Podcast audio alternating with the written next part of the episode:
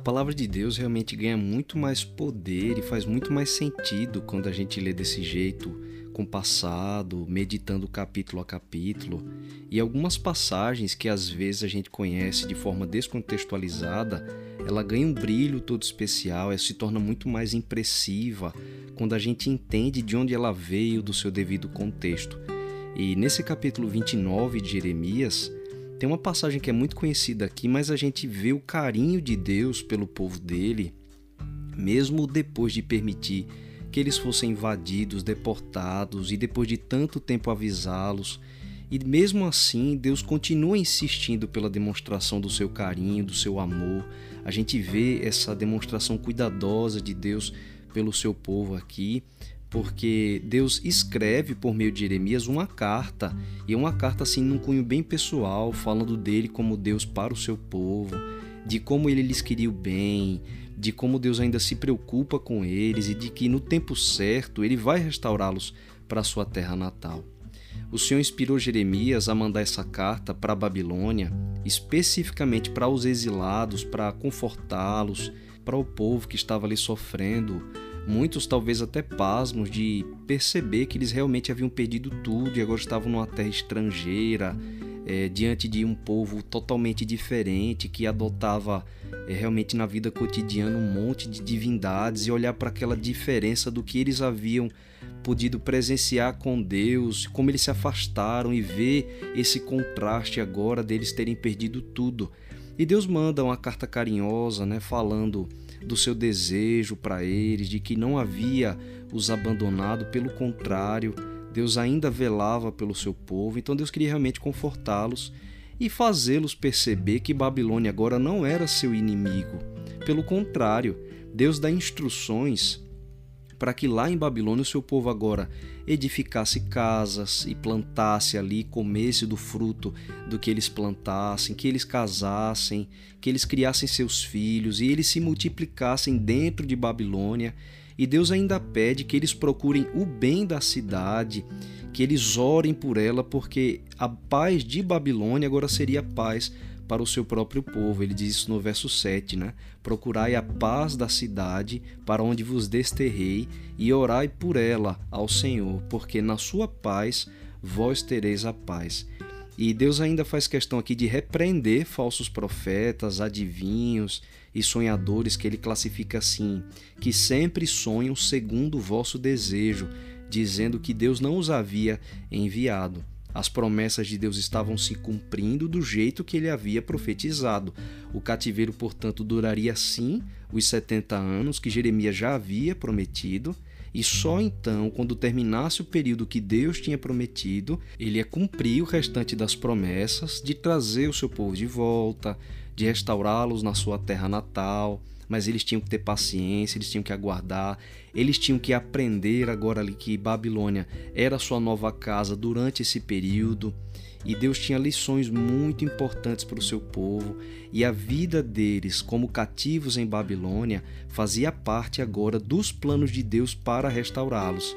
Isso é algo que a gente já veio comentando nos capítulos anteriores, que foi necessário como parte do aprendizado para que eles aprendessem a diferença entre servir a Deus e servir os falsos deuses que eles buscavam, pois estava ali em Babilônia, por exemplo, um panteão de falsas divindades. Então, esse, período difícil do povo de Deus foi essencial para as mudanças que Deus queria para eles, né? Já que eles não aprenderam ouvindo a voz dos profetas, então agora eles teriam que experimentar o fruto das suas escolhas. E assim, é com as mais ternas palavras que Deus fala com seu povo aqui. Também é um dos trechos mais conhecidos do livro de Jeremias, que o Senhor afirma a partir do verso 11, né?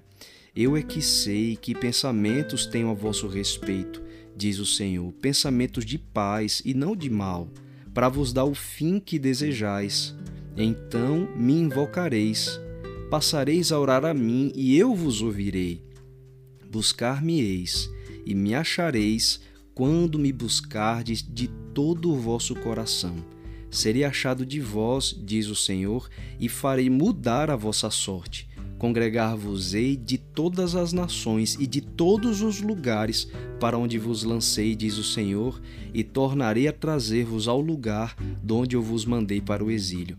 Olha com, com que forma carinhosa Deus fala para o seu povo de que o que eles estavam passando não era para o mal deles, pelo contrário, fazia parte do plano de Deus para restaurá-los. E Deus explica: vocês talvez não estejam entendendo, mas eu é que sei os pensamentos que eu tenho para vocês. E são pensamentos de paz e não de lhe fazer o mal.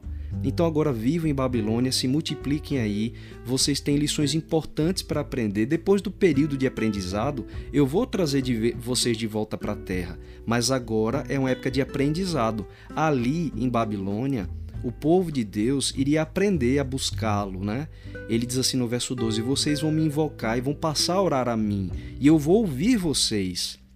Ou seja, não é porque eu estou permitindo que vocês vivam essa fase difícil, né, distante da sua terra, que eu lhes abandonei. Não. É justamente no meio dessa dificuldade que você vai passar a me buscar, e quando me buscar em oração, eu vou ouvir vocês. Vocês vão me buscar e vão me encontrar quando vocês me procurarem de todo o coração. Então, carinhosamente, Deus demonstra que só queria o bem do seu povo e o que, o que eles estavam passando era uma parte necessária para isso. Era ali em Babilônia, distante da terra natal deles, de toda a cultura do seu povo, de toda a lembrança dos seus antepassados, que eles olhariam para uma terra estranha e iam lembrar com saudades do tempo em que o povo vivia na presença de Deus. E ali eles aprenderiam a buscar o Senhor de todo o coração, e quando buscassem assim, de todo o coração, eles o encontrariam.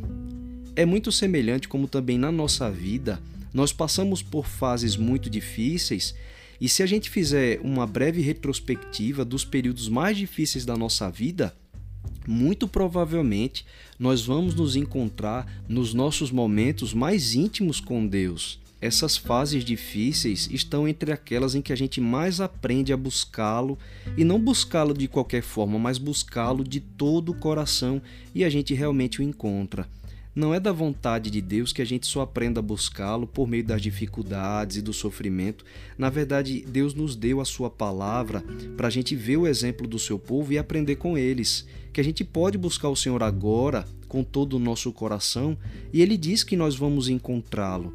E quando todas aquelas distrações do povo de Deus que eles tinham aprendido a buscar em Jerusalém, elas se apagaram, todas aquelas outras vozes elas silenciaram, agora no exílio, o povo poderia olhar com mais clareza para Deus, poderia ouvir mais distintamente a sua voz.